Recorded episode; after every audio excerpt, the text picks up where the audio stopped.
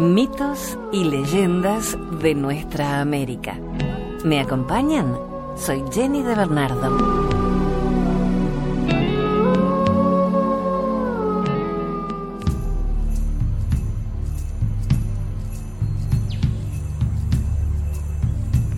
La leyenda del perro y cascabal es una lección de fidelidad que podemos aprender de los perros.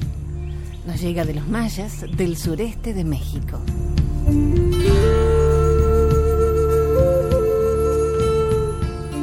Cuenta la leyenda que había un hombre que siempre vivía de mal humor y nunca perdía la ocasión de maltratar a su perro, quien era muy infeliz. Un espíritu del mal llamado Cacasbal, observó la situación y detectó que podía sacar mucho provecho de esto y de la rabia que seguramente sentía el perro contra el hombre. Por lo tanto, un día se le apareció al perro y entablaron esta conversación. Te veo triste, ¿te sucede algo? ¿Cómo no voy a estarlo? dice el perro, si mi amo me pega y me maltrata cada vez que puede. Los he estado observando y sé que te trata muy mal. ¿Por qué no lo abandonas? Porque él es mi amo y debo serle fiel. Cacasbal insistió, pero si necesitas ayuda yo podría ayudarte a escapar. No, dijo el perro, nunca lo abandonaré. Pero nunca va a valorar tu fidelidad, ni siquiera te lo va a agradecer. Pero siempre le seré fiel Cacasbal continuó insistiendo durante un largo rato, por lo que el perro decidió quitárselo de encima. Le dijo, me has convencido, ¿qué debo hacer? Es muy fácil, solo debes entregarme tu alma. ¿Y qué obtendré si te la doy? Lo que tú desees. Entonces, contesta el perro, quiero que me des un hueso por cada pelo de mi cuerpo. A lo que Cacasbal le dijo, está bien, acepto. Entonces empieza a contar. Cacasbal empezó a contar los pelos del perro, pero cuando llegó a la cola, el perro recordó la fidelidad que debía a su amo y pegó un salto, haciendo que Cacasbal perdiera la cuenta. ¿Por qué te mueves? Las pulgas hacen que me dé comezón y no puedo dejar de moverme. Vuelve a empezar. Cacasbal tuvo que empezar una y otra vez hasta llegar a cien veces. Al fin, Cacasbal dijo, no cuento más. Me has engañado pero me has dado una lección. Ahora sé que es más fácil comprar el alma de un hombre que el alma de un perro.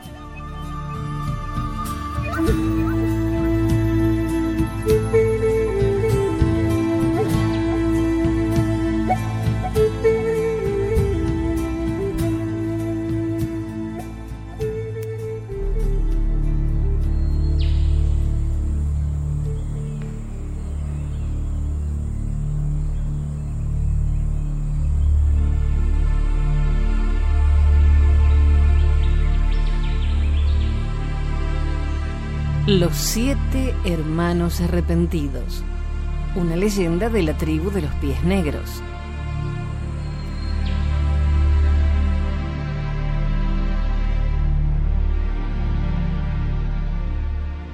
En un poblado de tiendas, situado al pie de las montañas resplandecientes, vivía una joven con su familia. Al nacer, el astro de la noche solo mostraba su cuarto más menguante. Su madre la llamó entonces Pequeña Luna. Pequeña Luna tenía siete hermanos y cuatro hermanas. Su padre era un buen cazador y podía alimentar a varias mujeres. Había una cosa que sorprendía a la familia de Pequeña Luna. Aunque la joven estaba en edad de casarse, no podía interesarse por los jóvenes de la tribu. Sus hermanas le hacían bromas sobre ello, pero nunca las contestaba. Si bien era cierto que Luna pequeña hablaba poco y no participaba en sus jugueteos, Con frecuencia la joven se aislaba en la cumbre de la montaña, allí donde ni siquiera los cazadores se atrevían a aventurarse. Cuando iba con sus hermanas a buscar leña, Pequeña Luna les decía, recojan la leña, yo voy a dar una vuelta, volveré cuando hayan terminado. Luego se alejaba sin especificar nunca a dónde iba. Intrigadas por una actitud tan curiosa, las hermanas decidieron un día observarla sin que se diera cuenta. Esperaron que Pequeña Luna se alejara y la siguieron de lejos.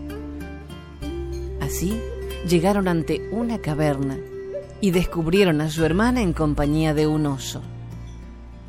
Se escondieron y vieron que el gran animal lamía la cara de Pequeña Luna mientras ésta le acariciaba la piel murmurándole al oído dulces palabras. Las jóvenes huyeron asustadas.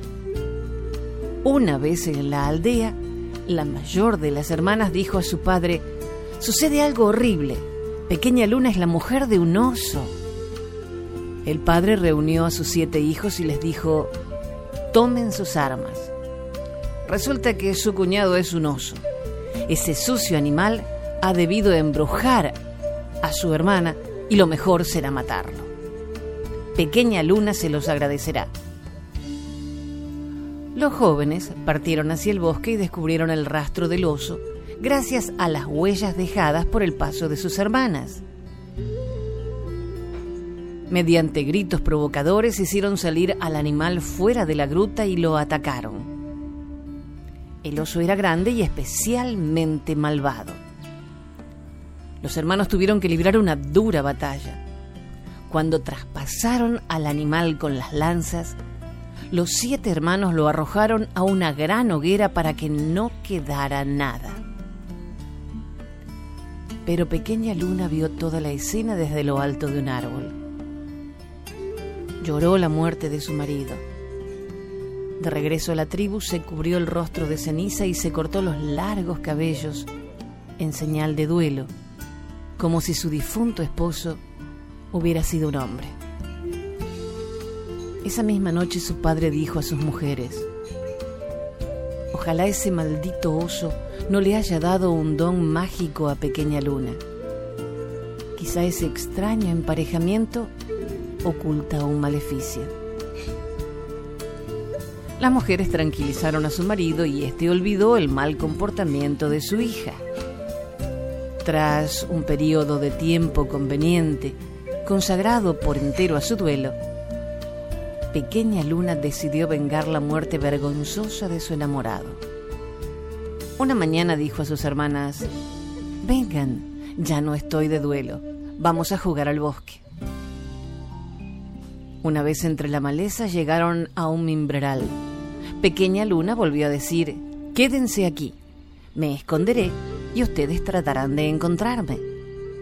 Desapareció entre los matorrales. Las muchachas esperaron un rato. Luego se precipitaron hacia los matorrales gritando, ¿Dónde estás, pequeña luna? Te vamos a encontrar. En ese instante salió un horroroso gruñido de detrás de los arbustos. Una osa fuerte y furiosa saltó en medio de las hermanas petrificadas y las mató a zarpazos. Solo la más joven consiguió escapar. Corrió hasta el poblado y dio la alarma. La tribu en pleno levantó el campo y corrió a refugiarse en las montañas. Cuando Pequeña Luna recobró su forma humana y regresó a la aldea, no encontró a nadie. Pensó, mi hermana menor ha debido contar que me transformé en oso y la gente tiene miedo. Ya en la montaña, la joven que se había salvado encontró a sus siete hermanos que volvían de una expedición de caza. Les dijo, Pequeña Luna tiene un don mágico. Se ha transformado en oso y ha matado a mis hermanas. El mayor analizó la situación y declaró, ahora es una muchacha muy peligrosa.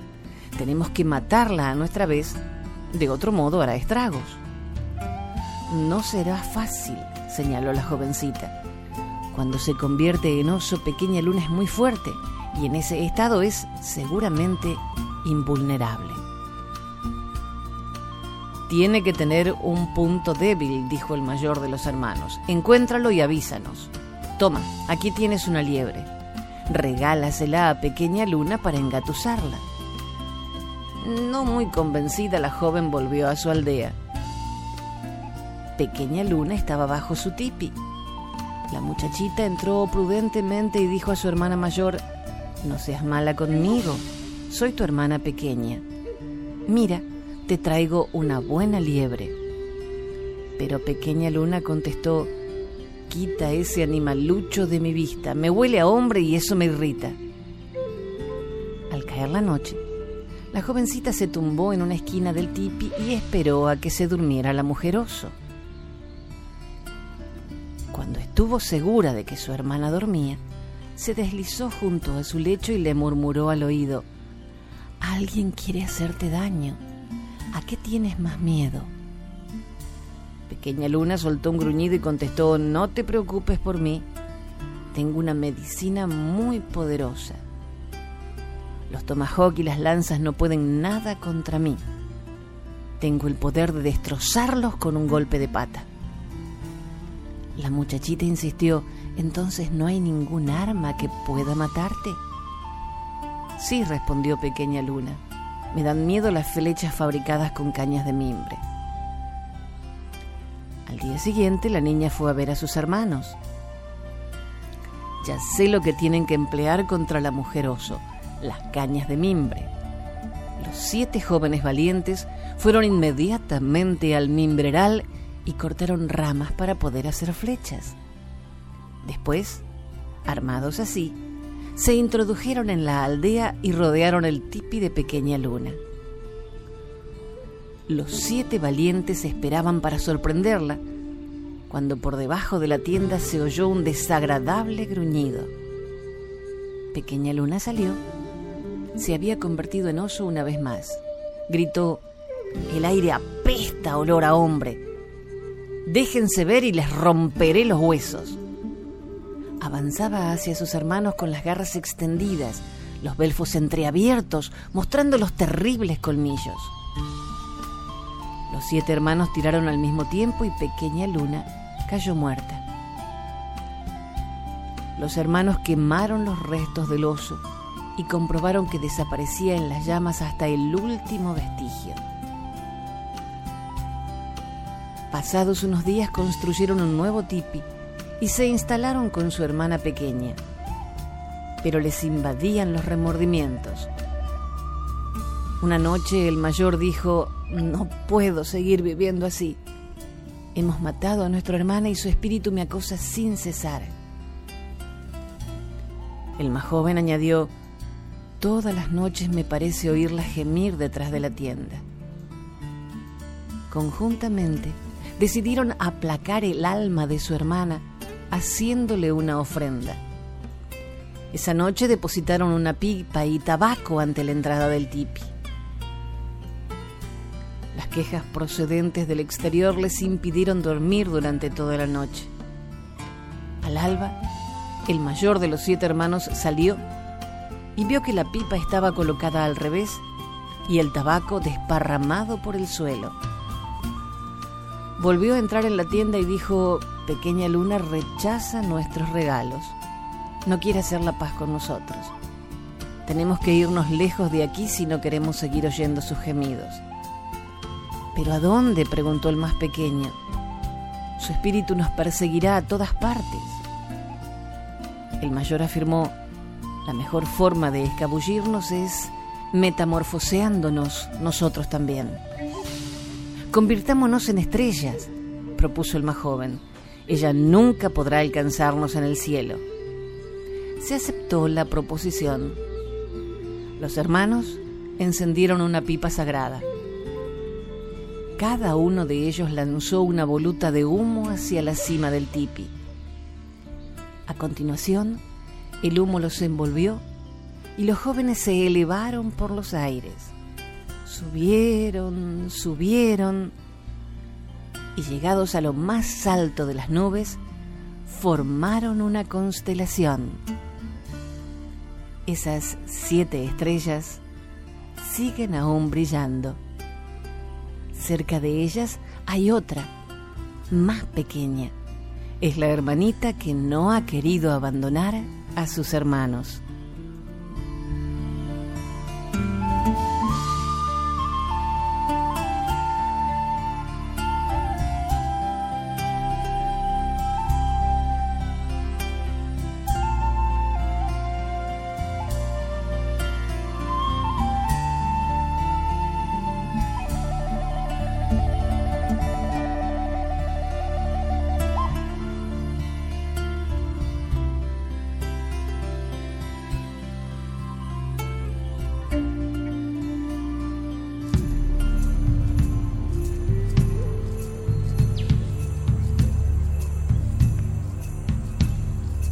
Los chichimecas eran los pueblos que vivían en las regiones desérticas del norte de México antes de la llegada de los españoles. Eran cazadores y recolectores. Vivían solo de la carne de los animales que capturaban y de las hierbas y frutas silvestres que recogían. Como no sembraban, no tenían una casa fija, sino que se movían de un lugar a otro en busca de sus presas que podían ser venados, conejos, serpientes, jabalíes, patos y otras aves. Los demás pueblos de México antiguo, que eran agricultores, admiraban mucho a los chichimecas por su habilidad para cazar. Tenían fama de ser muy diestros en el manejo del arco y la flecha. Según contaban esos pueblos, los cazadores chichimecas simplemente disparaban una flecha al cielo y casi siempre atinaban a atravesar algún ave que caía muerta a sus pies. Pero era tanta su habilidad y su suerte que aun si la flecha no daba con algún pájaro, al caer a tierra, siempre hería a algún animal, como un conejo o una víbora. La presa quedaba clavada al suelo, lista para ser recogida por el cazador. Después de haber cazado de esta manera, los chichimecas tomaban al animal muerto y se lo enseñaban al sol, que era su dios, para agradecerle su ayuda. Por esta razón, a los chichimecas nunca le faltaba la carne y podían vivir sin cultivar la tierra.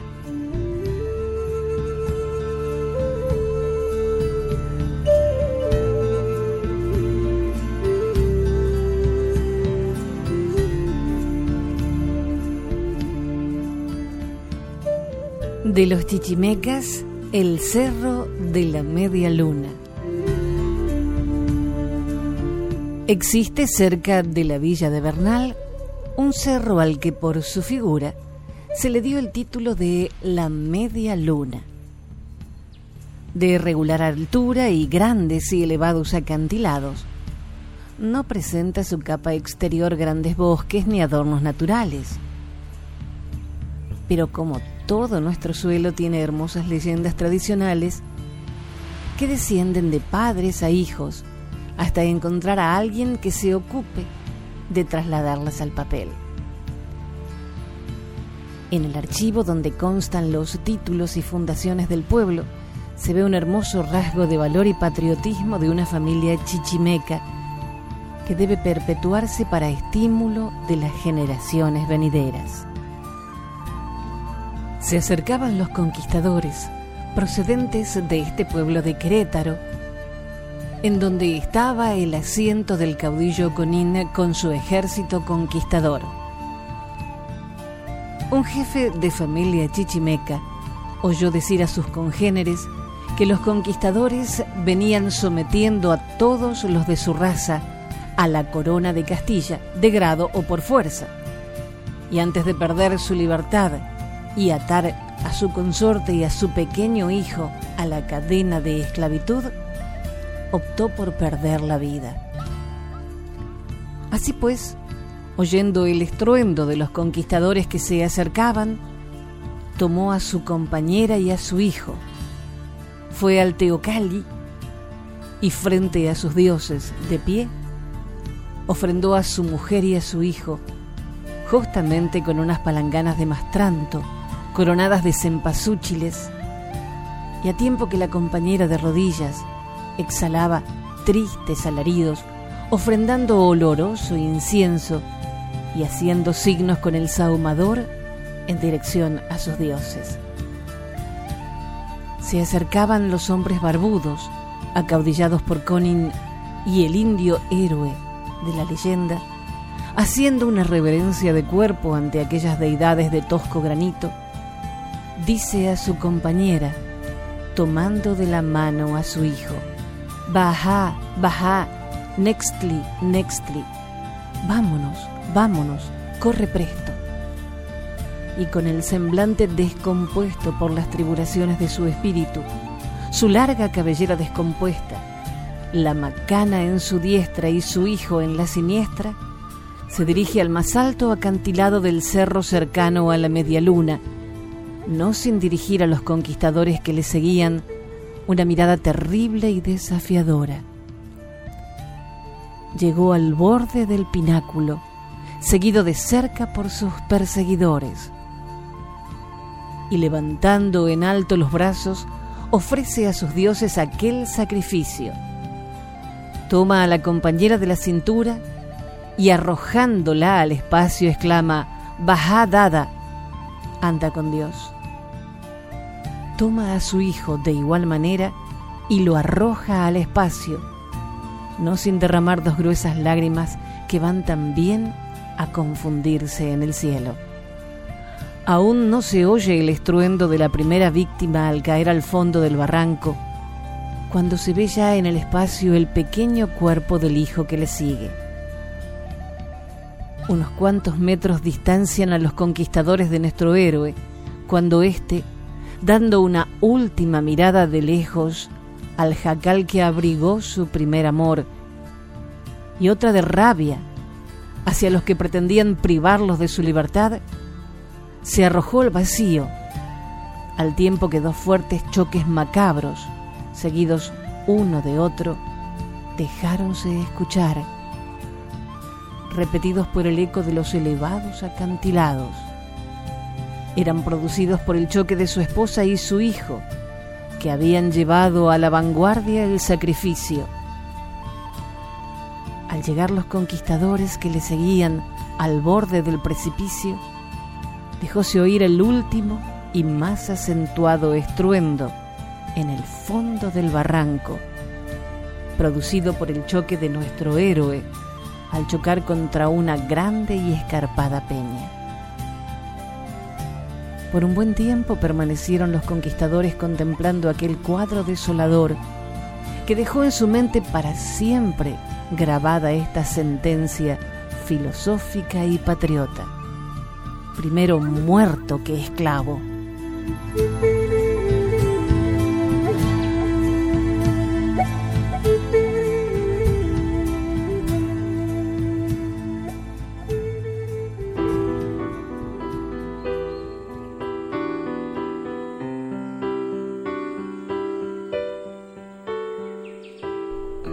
Cospi, la flor más bella, una leyenda tehuelche.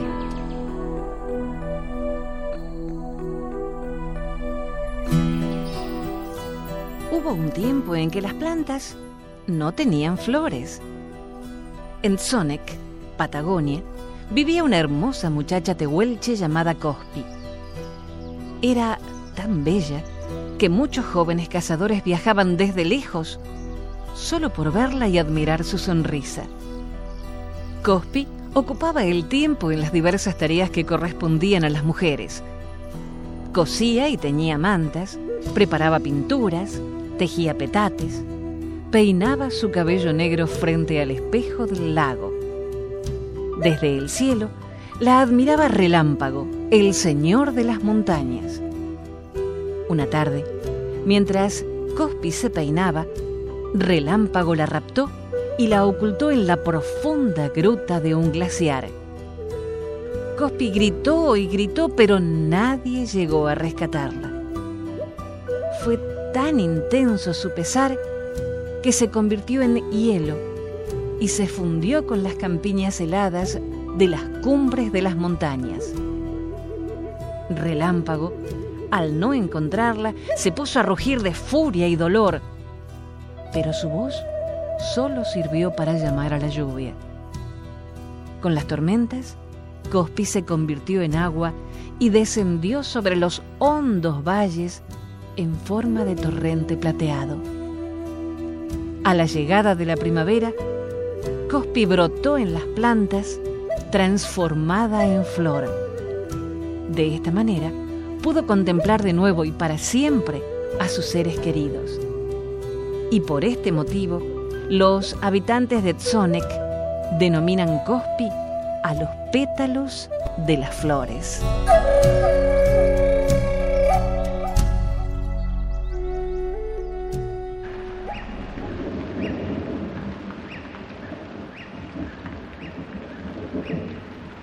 El juego de pelota.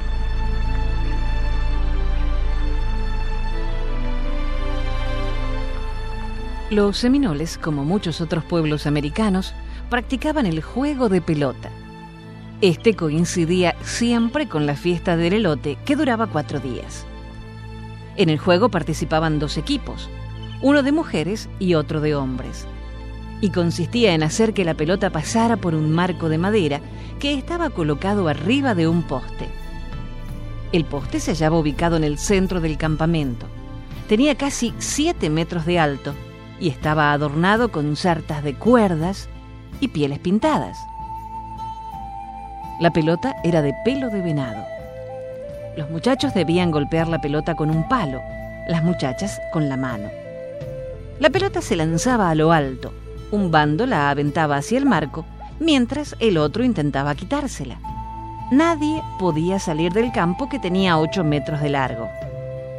Al atardecer, todos tomaban tres clases diferentes de bebidas negras y las primeras tres noches, antes de empezar el juego, los jóvenes se reunían y danzaban con máscaras y tocados.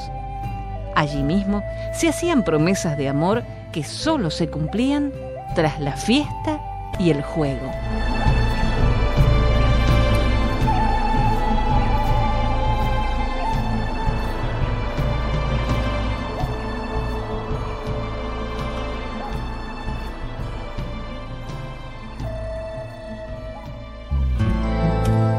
Hasta el próximo relato. Soy Jenny de Bernardo.